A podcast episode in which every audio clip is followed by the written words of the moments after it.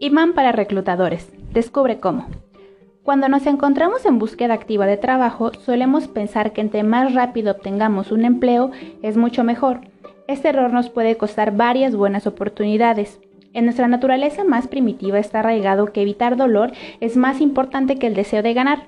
Si bien no siempre contamos con un tiempo holgado para poder replantear nuestra postura y descubrir qué significa ganar para nosotros, es necesario reorientar nuestra brújula en el sentido de mejorar en nuestro entorno para encontrar un trabajo mejor.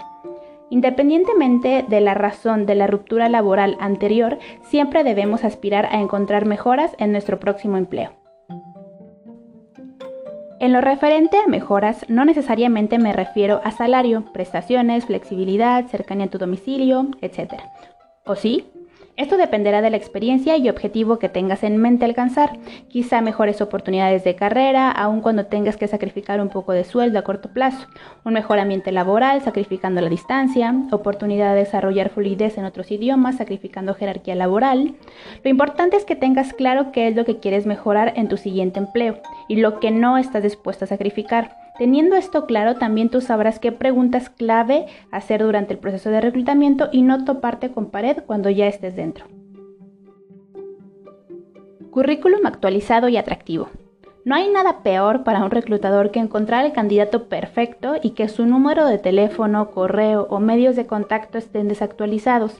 Parece algo básico, pero siempre que cambies de número de teléfono o correo electrónico, asegúrate de que estén al día en tus redes laborales, ya sea OCC, LinkedIn, Computrabajo, etc.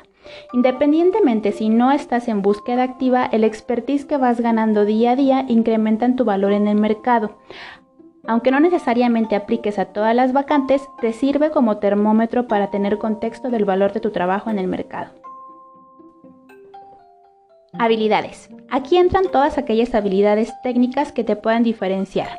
Algún software, maquinaria, certificaciones o curso que sea valioso para el trabajo que estás buscando. Los reclutadores tendemos a usar palabras clave que nos ayudan a maximizar las búsquedas y encontrar las habilidades marcadas en las descripciones de puestos solicitadas para la vacante. Por ejemplo, si estamos buscando un candidato para cadena de suministro que tenga 7 años de experiencia, con manejo de personal en el ramo automotriz y que tenga certificación en APIX.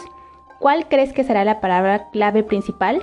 Si bien todos los requerimientos previamente descritos son importantes, la palabra clave siempre será la que engloba la habilidad más técnica y de ahí ir descartando de acuerdo al perfil solicitado. Currículum de impacto. ¿Cuántos de nosotros hemos cambiado el formato de nuestro currículum después de obtener nuestro primer empleo?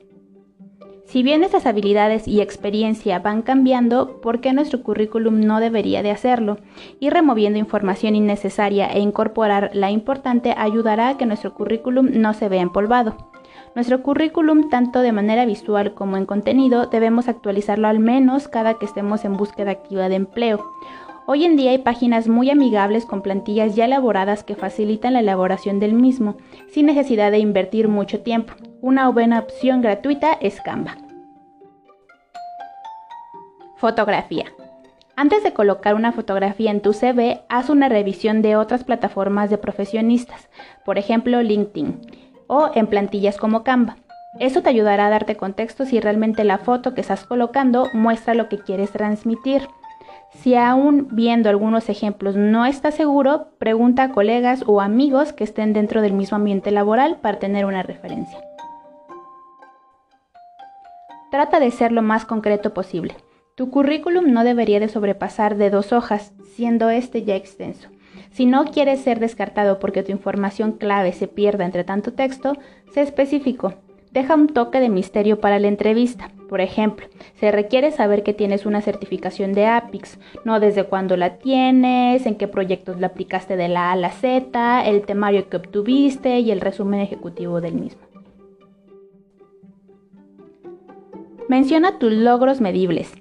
Si bien la idea del punto anterior es quitar la información no necesaria, algo que impacta de un currículum es mencionar qué valor agregado diste durante tu estancia en cierto empleo. Ejemplo, incrementaste las ventas de un 5 a un 10% en tres años, reducción de inventarios de un 40%, reducción de quejas de cliente en un 40%, etc.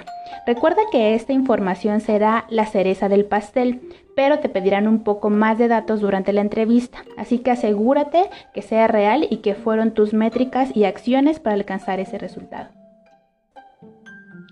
Ten en cuenta que tu primer contacto siempre será una persona de recursos humanos, la cual tiene un contexto muy genérico de las habilidades técnicas requeridas.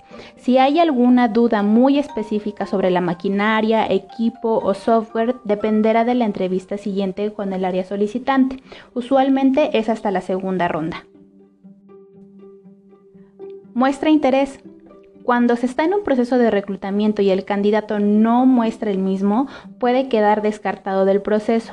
Habrá excepciones en las cuales la empresa hará su mayor esfuerzo por retener al candidato, si es que estos son limitados. En caso contrario, si hay varios candidatos en contienda y tú eres el único que no muestra interés, ¿cuál crees que será el resultado? Entrevista.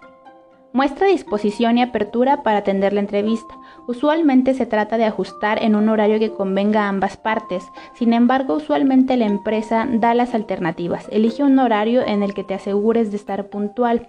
Para este punto en particular hablaremos un poco más a detalle próximamente.